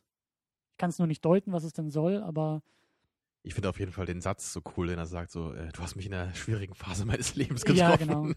genau. Das fasst aber, den Film aber auf jeden genau Fall gut das zusammen. Ist, genau das ist für mich eben der Mhm. Punkt und da müssen wir jetzt auch ein wenig noch drüber sprechen. Ähm, wir haben zwar schon viel, viel Zeit auf dem Tacho, aber die Frage, ob der Film überhaupt eine Message hat. Und das ist eben der Punkt. Also für mich ist der Film fast irgendwie zu, weiß ich nicht, elf Zwölfteln nur Thematiken, ähm, die besprochenen, manchmal auch philosophischen Züge, Beobachtungen auf die Gesellschaft, Kritik der Gesellschaft gegenüber. Und dann so in diesem letzten Moment werden auf einmal die Charaktere für mich so wichtig, was für mich nicht ganz so gut funktioniert. Das habe ich überhaupt nicht so gesehen. Also für mich ist der Film von vornherein einfach eine Message gegen dieses Spießbürgertum. Und halt das, ich- also nicht einfach ja. nur eine Beschreibung davon, Ja. sondern halt, also für mich ist das, ist da zumindest implizit immer irgendwie das Ausrufezeichen dabei. So, werde nicht so, brich diese Struktur auf. Ja, Auch wenn es jetzt nicht irgendwie durch Schlägereien passieren muss, sondern zumindest bleib halt geistig wachsam, so. Gerate nicht in diese Struktur und bleib du selber als oder Individuum. sei dir der Struktur bewusst, die dich umgibt. Zumindest das. Ja, das sehe ich auch in dem Film. Aber das ist für mich keine Message. Aber was ist denn, was wäre denn für dich eine Message? Eine Message ist irgendwo eine Positionierung mehr dazu. Aber also Ich seh- ich, ich ich verstehe gar nicht, wie man sich noch mehr positionieren könnte, als das Fight Club tut, ganz ehrlich. Inhaltlich. Für mich werden da ganz viele Themen angesprochen, die angesprochen, in einer angesprochenen Fassung für mich gut funktionieren. Der Film gibt mir eine Menge Grundlage, um über solche Themen nachzudenken. Aber in dem Moment, wo ich mehr über die Themen nachdenke, brauche ich den Film nicht mehr, weil mir der Film dafür nichts gibt. Der also Film, eher so als Denkanstoß, siehst Genau, du den. der Film ist für mich ein sehr guter Denkanstoß. Aber ich, also ich will das natürlich auch nicht platt und mit dem Holzhammer, aber der Film hat für mich keine Lösung. Der Film hat für mich keine, der zeigt für mich in keine Richtung. er zeigt nicht mal eine Richtung. Nein. Die Natürlich Richtung nicht. ist weg von dieser Gesellschaft, in der wir Die leben. Richtung, die der Film aufzeigt, ist der Fight Club, ist Terrorismus, ist die komplette Loslösung von der Gesellschaft. Ja, das, das kann man halt auch ein bisschen metaphorischer betrachten. Du musst jetzt ja nicht gleich einen Baseballschläger nehmen und äh, aufbrechen. Aber ich, ich sehe da in dem Film einfach keine anderen, keine anderen äh, Lösungsvorschläge. Kannst du mir denn ein Beispiel geben von einem anderen Film, wo du jetzt, wo du eine klare Message irgendwie vor Augen hast? Hm, hätte ich natürlich mal vorher drüber nachdenken müssen. Weil ich jetzt im Grunde irgendwie gar nicht weiß, wie man eine Message noch äh, klarer rüberbringen sollte. Also wenn der Film jetzt, sagen wir mal, so die positiven und die negativen Seiten Für des mich hat zum Beispiel- normalen Lebens äh, be- beschreiben würde, dann könnte Ja. ich auch sagen, okay, er hat die eine Seite aufgezeigt und die andere Seite aufgezeigt. für mich hat, ich denke jetzt so eher an meine Lieblingsfilme, ähm, weil ich die vielleicht auch ein bisschen mehr parat habe. Für mich hat zum Beispiel ähm, äh, 500 Days of Summer eine Message. Die da wäre. Naja, ich meine, es geht um Beziehungen. Die Message ist eigentlich relativ klar, äh, dass nach jedem, nach jedem Schmerz, den man durchlebt, auch wieder eine neue Chance am Ende sich auftun kann. Das klingt für mich fast nach Fight Club. Ich sehe da aber keine Chance, weil der Film endet in diesem total absurden Moment, wo die Türme zusammenstürzen, zwei Figuren nebeneinander stehen, Hand in Hand, bei denen es niemals vorher um Liebe oder irgendetwas ging. Es ging die ganze Zeit um Liebe. Es ging überhaupt nicht um Liebe. er kon Edward Norton mag sie ja. Er kann ja, aber das halt ist doch keine zeigen. Liebe. Er will einfach nur mit ihr vögeln und das kann er nicht. Das Nein, kann er nur als nicht. Tyler Durden. Das will ja nur Tyler Durden. Aber er will ja, er mag sie ja wirklich. Sie ist ihm doch total wichtig, sonst würde er doch nicht darauf achten, dass sie irgendwie sich in den Bus setzt und da abhaut. Er will sie doch schützen. Also, das stimmt. Er kann das sich es halt nur alles. selber nicht eingestehen. Das stimmt alles. Aber das ist für mich in keinster Form irgendwie Ausdruck von Liebe. Also das sehe Nur ich weil da jetzt irgendwie Film. keine romantischen Songs gespielt werden, wie bei 500 Days of Summer, kann das trotzdem, Bei meine, 500 die- Days of Summer geht es ja auch nicht unbedingt um Liebe. ich weiß nicht, die, die kennen sich ja noch nicht so richtig, aber auf jeden Fall geht es halt in die Richtung. Sie sind auf jeden Fall verliebt ineinander, auf irgendeine Weise. Oder sie, sie kommen halt beide nicht voneinander los. Sonst hätte doch hier Maler ihn schon zigmal verlassen, so scheiße, wie er mit ihr umgeht. Ja, schon. Aber also ich sehe da, ich sehe da absolut kein, kein Element von Liebe. Das ist für mich einfach, das ist eine Zweckgemeinschaft, wie sie zu ihm ja auch sagt. Also das Einzige, was sie ihm positiv anrechnet, ist, dass er gut im Bett ist, aber alles andere ist eigentlich nur Arbeit. Und ähm, Ja, aber sie will ja eigentlich was anderes. Sie kommt halt nicht von ihm los, weil sie, äh, weil er ihr halt was bedeutet. Sie ist doch nicht einfach nur so geil, dass sie jetzt irgendwie bei ihm bleibt, obwohl er sie halt wie eine, äh, wie sonst was behandelt. also ich gebe dir recht. Da ist schon ein bisschen mehr da, die bedeuten sich gegenseitig schon ein bisschen, aber der Film arbeitet überhaupt nicht damit. Also deswegen, deswegen bricht der Film für mich so ein bisschen am Ende, dass er auf dieser Note endet. Es ist doch keine Liebesgeschichte. Es ging niemals um Liebe in dem Film. Es geht dabei, es geht darum, dass sie beide jetzt eine völlig neue Chance haben, zusammenzukommen, was sie Ja. vorher nicht konnten, weil eben Edward Norton mit sich selber letztendlich nicht klarkam oder mit seinem Leben richtig, nicht klar richtig. war. Aber Und jetzt, wo sie ja. beide, also ich meine, äh, Marla ja auch. Sie, sie, hat, sie kam ja auch nicht mit ihrem Leben klar. Sie, sie wollte ja auch leben, ihr war nichts wichtig, alles war ihr egal. Aber jetzt am Ende haben sie halt beide die Chance, neu anzufangen. Und das kann man halt nicht nur auf, auf äh, die beiden Charaktere beziehen, sondern eben auch allgemein. Aber genau dieser Moment des Neuanfangs ist für mich keine Message des Filmes. Ich, ich, ich bräuchte eigentlich in dem Moment, also wie gesagt, der Film hat für mich, auch wenn die beiden zusammenkommen und sich finden, der hat für mich keine Message. Am Ende von Hi- 500 Days of Summer ist die Message Licht am Ende des Tunnels. Am Ende von Eternal Sunshine of the Spotless Mind ist zweite Chance. Ja. Ähm, oder eben auch dieses Element von Erinnerungen, egal wie schmerzhaft, sind positiv, sind irgendwie nutzbar. Aber am Ende von Fight Club sehe ich halt keine. Ich da, find's cool. ich Also ich muss dir wirklich sagen, ich, ich kann zu 100% überhaupt nicht nachvollziehen, was du meinst. Das muss ich Okay. jetzt, also nicht mal zu 90%. Für mich ist die Message bei Fight Club am Ende, nachdem du diesen Schmerz akzeptiert hast in deinem Leben und es geschafft hast, diese Strukturen aufzubrechen, in denen du gefangen warst, hast du die Chance, neu anzufangen. Das ist für mich die Message bei Fight Club und ich kann nicht im Mindesten verstehen, warum du das nicht weil, offensichtlich wahrnimmst. weil ähm, ich glaube, also so habe ich das nämlich vorher nicht gesehen.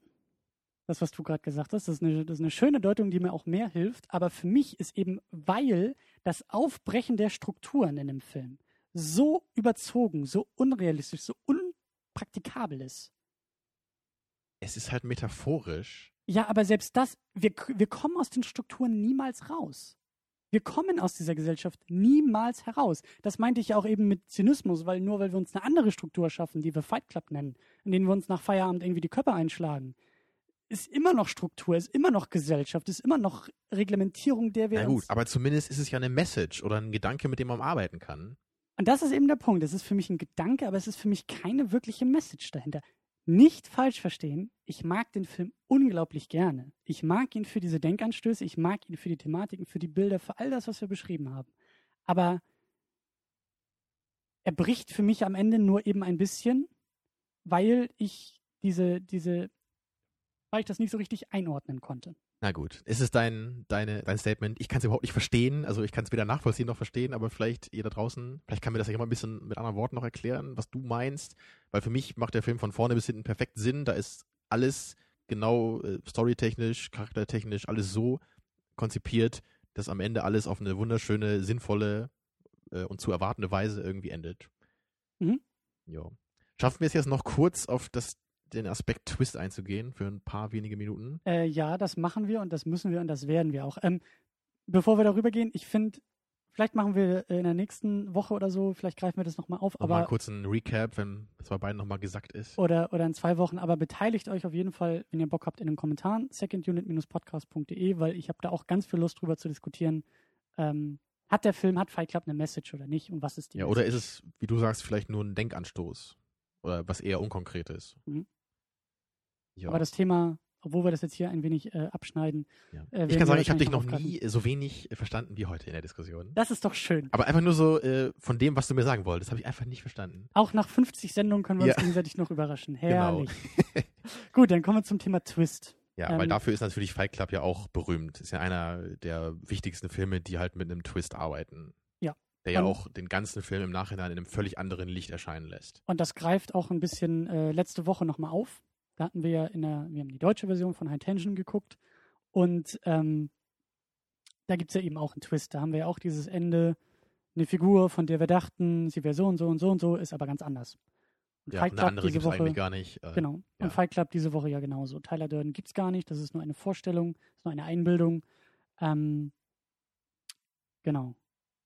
Und ähm, du hast ja auch letzte Woche gesagt, dass dir bei High Tension dieses ganze Twist-Konstrukt so ein bisschen problematisch erschien. Und bei mir Mhm. war das auch so. Mhm. Wir hatten ja beide irgendwie das Gefühl, das macht jetzt nicht so hundertprozentig Sinn. Das ist irgendwie eine coole Idee gewesen, aber irgendwie so hundertprozentig passt das irgendwie nicht in den Film. Mhm. Ne? Und also bei mir ist es halt zumindest so heute, finde ich das halt so unglaublich brillant gelöst, weil eben trotzdem alles Sinn macht.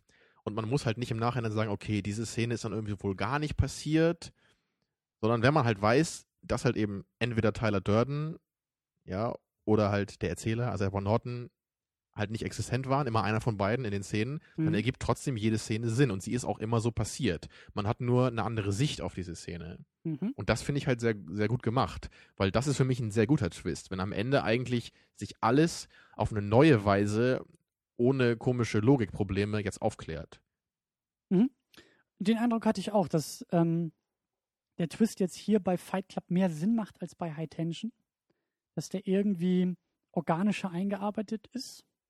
Ich hatte Und- bei High Tension das Gefühl, der Twist kommt eher so von außen auf diesen Film drauf, um ihn irgendwie noch ein bisschen besonderer zu machen. Man muss natürlich dazu sagen, wir haben High Tension jetzt das erste Mal gesehen. Ja, Wir haben jetzt den Luxus bei Fight Club, den haben wir schon öfter gesehen und kannten den Twist natürlich schon und konnten Szenen natürlich viel besser deuten und gleich von Mhm. Anfang an diese, diese Metaebenen, Doppeldeutung, wie, wie du auch gesagt hast, in den Dialogen, äh, gerade mit Maler, ne, wenn, wenn, wenn äh, der Erzähler mit Maler an derselben Szene ist und die anscheinend aneinander vorbeireden oder was anderes meinen, aber wir wissen ja, ja. wie das Ganze aufzuschlüsseln Das ist. war damals halt so cool beim zweiten Mal anschauen. Dann macht plötzlich jeder Satz, den die beiden sagen, halt auf eine andere Weise genauso viel Sinn wie vorher. Und ähm, den Eindruck hatte ich bei High Tension auch. Und das war da aber eher ein Bauchgefühl, weil wie gesagt, da fehlte die Wiederholungssichtung, um das irgendwie richtig einordnen zu können. Mhm.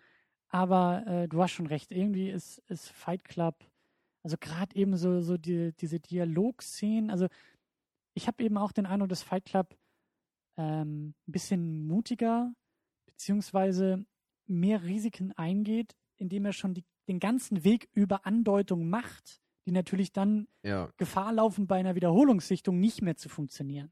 Aber die funktionieren noch besser. Das ist ja Richtig. eben immer das Problem bei so einem Twist, dass du, du musst ja irgendwie dann auch eine Wiederholungssichtung noch, noch ähm, ja, funktionierbar machen. Also das ist für mich das größte Problem bei Sixth Sense, was halt wirklich ein guter Film ist, den man einfach nur einmal gucken kann. Es ist zumindest meine Meinung. Ich habe den, glaube ich, auch noch einmal gesehen. Meinst du nicht, du hast den irgendwann nochmal versucht und du meintest, das ging irgendwie gar nicht mehr? Dann beim zweiten Mal?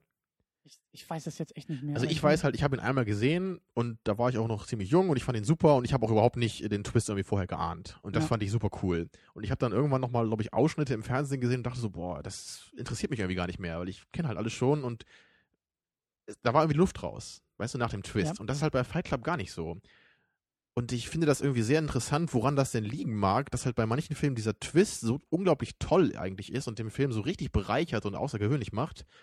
Und bei anderen Filmen den halt eher so zu so einem äh, One-Trick-Pony irgendwie verkommen lässt. Gerade Shyamalan, der ja Six Sense gemacht hat und dann ja quasi zum One-Trick-Pony wurde. Danach mit Unbreakable wieder ein Twist eingebaut, The Ja, Village bei, wieder ein Twist ja, bei eingebaut. Science auch so ein bisschen. Science. Ähm, ich glaube, dass es eben wirklich daran liegt, ob der Twist den Film, also die Auflösung dieser, dieser überraschenden Wendung, den Film bereichert oder nicht. Und das ist, glaube ich, echt eine große Kunst, dafür zu sorgen, dass du dann eben in der Wiederholungssichtung, wie wir gesagt haben, Szenen auch anders verstehen kannst, interpretierst und nicht einfach nur sagst, ja klar, Bruce Willis, der ist in dem Moment tot. Okay, macht Sinn.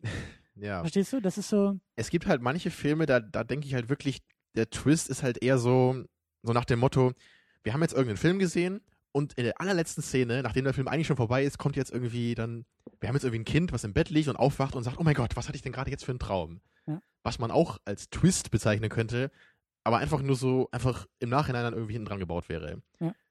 Und ich finde zum Beispiel bei The Usual Suspects, werde ich jetzt nicht spoilern, aber den Twist, den es halt da gibt, der ist für mich eher so. Der macht halt den Film vorher überhaupt nicht besser.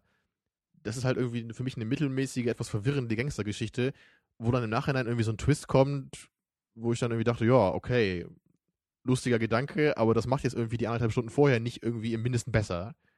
Ich glaube, ich glaub, Fight Club arbeitet da auch noch mit so ein paar, ohne das negativ zu, zu werten, mit ein paar Gimmicks, die gut funktionieren. Also Tyler Durden, der uns dann ja auch, ähm, der da ja gezeigt wird, wie er die Filme da zusammenschneidet und da Mhm. irgendwelche Bilder reinschneidet und genau das haben wir bei Fight Club ja auch so. In den ersten 15 Minuten, 20 Minuten gibt es ja, glaube ich, so drei, Genau vier das. Momente, für, wo so ein Sekundenbruchteil Brad Pitt schon zu sehen Ja. ist. Und ich weiß, ich habe das beim ersten Mal nicht gemerkt, obwohl das ja wirklich dreimal kommt. Und wenn man das weiß, ist das, ist das auch ziemlich deutlich, Mhm. finde ich. Mhm. Also ich kann mir das überhaupt nicht vorstellen, wie ich das damals nicht erkannt habe. Mhm. Bei Memento gibt es ja auch einmal so einen coolen kleinen Moment, wo man da auch schon was erkennen kann. Sehr cool.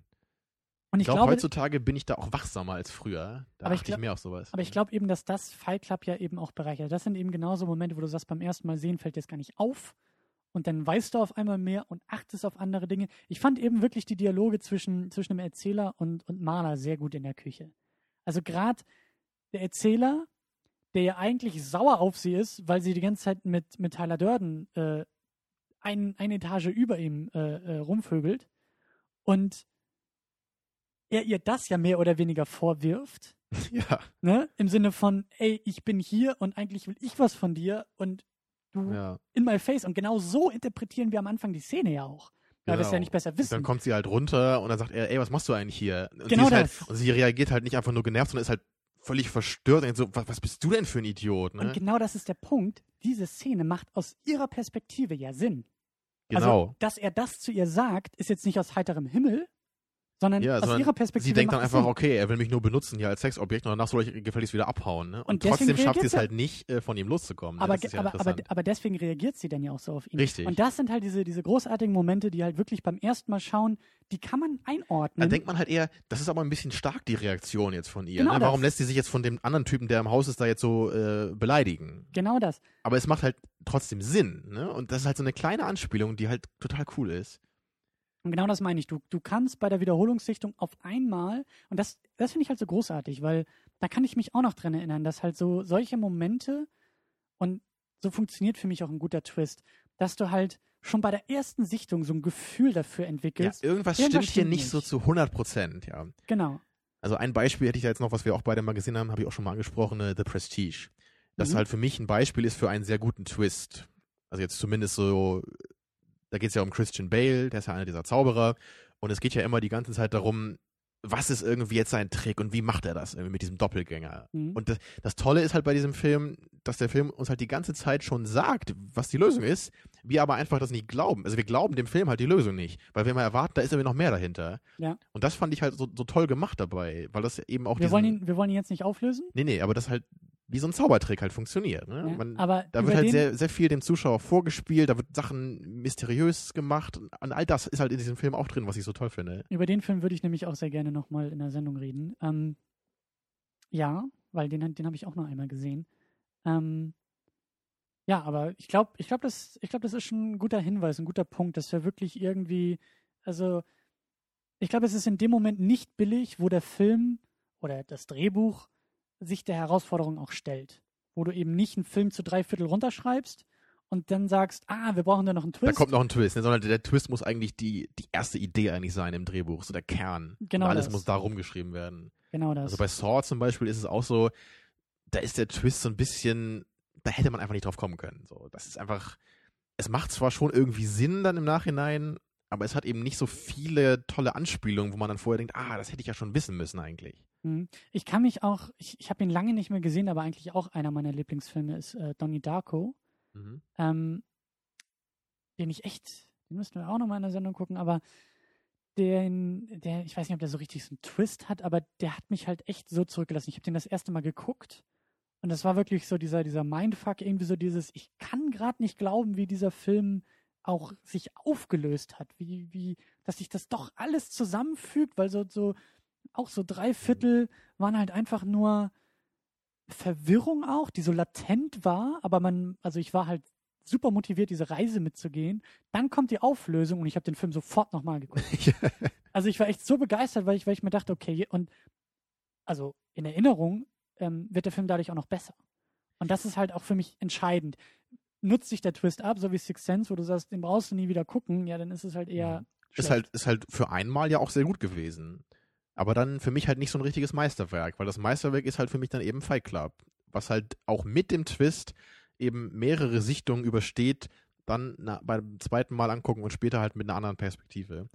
Ja. Also bei Donnie Darko würde ich glaube ich nicht unbedingt sagen, dass es ein Twist ist. Naja, so ein bisschen halt schon. Aber allein diese Auflösung, einfach, wenn man es dann so nennen will, ist natürlich so irre, dass man einfach diesen Film nochmal sehen will. also für mich, für mich hat der Film vor allen Dingen, äh, mich hat er ein bisschen schockiert, weil ich die ganze Zeit dachte, dass die Absurdität des Filmes, das Groteske oder das, das, das Unrealistische irgendwann aufgelöst werden, also negiert werden muss. ja. Ja, das, klar, es sind alles nur Wahnvorstellungen und, ne? Also, dass der Film irgendwie so endet, aber dass er es so zelebriert und sagt, nee, nee, nee, nee. Also Donnie Darko ist einfach aus so einem Film, ich glaube, viel mehr Genres kriegt man auch in einen Film nicht mehr rein und, also ohne, dass es halt auseinanderfällt, ne? Ja, ja. Ja, das ist ähm, ja auch einer meiner Lieblingsfilme, das ist einfach, einfach so irre. Ja, aber der werte Herr Kelly hat es ja nicht mehr geschafft, danach gute Filme zu machen, ne? Nee, nicht so ganz. Ähm, was wollte ich noch sagen? Genau, äh, Six Sense. Ja, wie gesagt, wenn sich die Filme, wenn, wenn, wenn der Twist irgendwie sich eher abnutzt oder die Auflösung.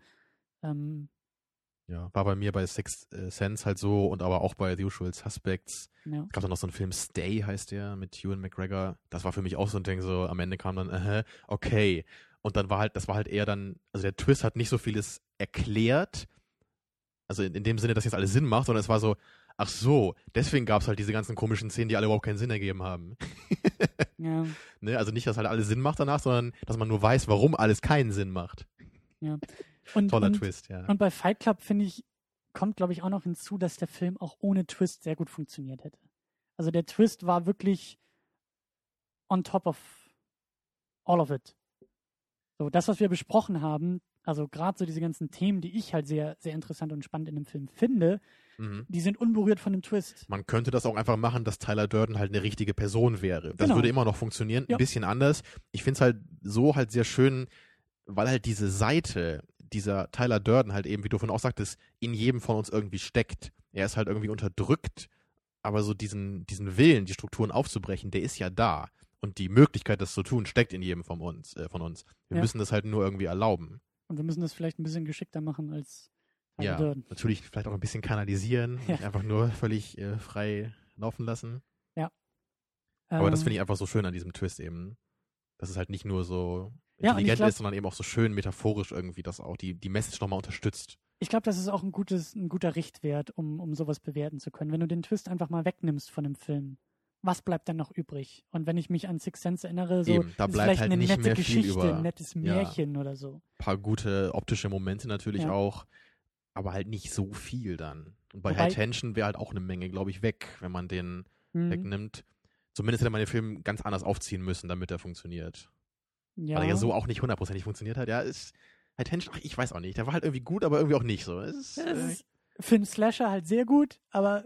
Genau, aber ne, für, ein, für einen richtigen Film. nein, nein, nein. nein. Naja. Hoffentlich hört der Herr Zombie-Bunker nicht zu, sonst schaltet er gleich ab. Ja, sonst kommt er nie wieder hier vorbei. Natürlich. Ähm, aber gut, ich glaube, das äh, Fight Club ist erstmal erschöpfend ausdiskutiert. Ähm, eine abschließende Bewertung, ja. Ja, ganz so okay. Mittelmaß, ne? Ja, du, du magst ihn ja nicht, weil er keine Message hat. das ist schön. Ich, ich glaube, glaub, genau das ist rübergekommen. Nein, ich mag den Film sehr, sehr gerne. Ähm, es ist mir nur jetzt aufgefallen, dass man das, glaube ich, dem Film irgendwie kritisieren oder, oder vorwerfen könnte. Oder das zumindest, das ist mir vorher nie so sehr aufgefallen. Ich würde mich freuen, wenn wir das irgendwie noch ein bisschen auf die Kommentare auslagern können. Ja. Und da vielleicht noch so ein paar Kommentare irgendwie kommen von anderen Leuten, dass ich vielleicht ein bisschen verstehe, was du meinst, weil ich verstehe es einfach überhaupt nicht. Ja. Tja. Aber, er hat Aber uns, ist ja auch mal nicht gefallen. schlecht. Er hat uns auf jeden Fall gefallen. Ja. Ist, ist das einer deiner Lieblingsfilme? Ja. Also ich, ich bewerte ja auch immer gerne Filme und ich hatte den beim Moviepilot vorher so auf 9,5 und ich werde den jetzt wieder auf 10 hochwerten. Also wenn das deine Frage beantwortet. Ist definitiv einer meiner Lieblingsfilme vielleicht nicht ganz in der Top 10 so, aber in der Top 20 auf jeden Fall. Ich glaube, Tyler Durden würden würde, sich, würde sich auch herrlich über diese über diesen Spleen amüsieren Oh, kann. ja. Ja, das stimmt. Dafür bist du abhängig von deinem iPhone. Da haben wir alle unsere kleinen Probleme. Ja, ja das stimmt. Ähm, ja, wie gesagt, mir gefällt er wirklich gut. Ähm, mir gefällt er eigentlich auch besser, als es, glaube ich, in der Diskussion rübergekommen ist. Ähm, ich mag wirklich, wie schon erwähnt, diese Denkanstöße. Er ist ja auch durch Fincher natürlich sehr, sehr gut inszeniert. Ähm, Ja, er ist im Grunde so die Essenz von dem, was ich eigentlich mir unter Fincher vorstelle. Ja. Da kommt eigentlich so das ganze Fincherische so auf, auf seinen Höhepunkt. Ja. Und ist danach dann irgendwie nicht mehr so da gewesen. bei top besetzt auf jeden Filmen. Fall. Ja.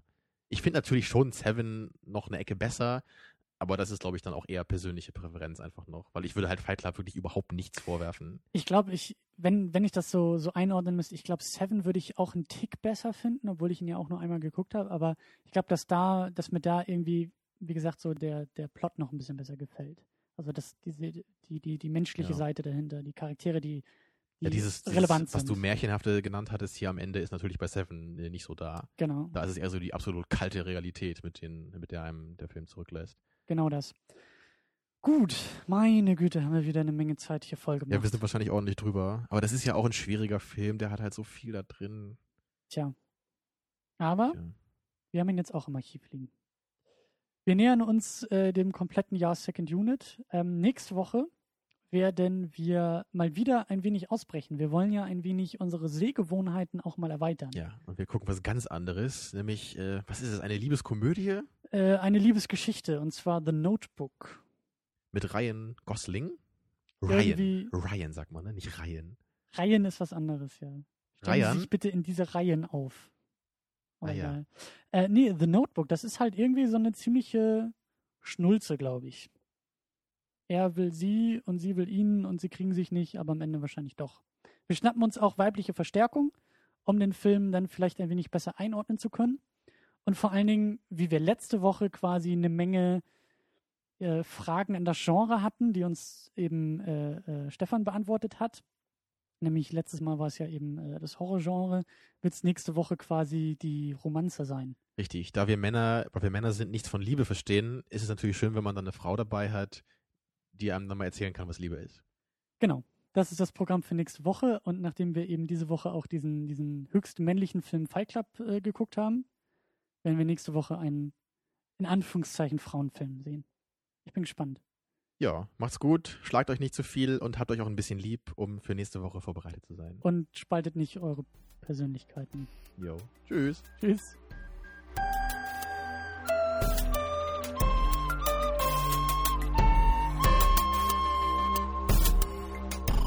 Second unit. Second unit.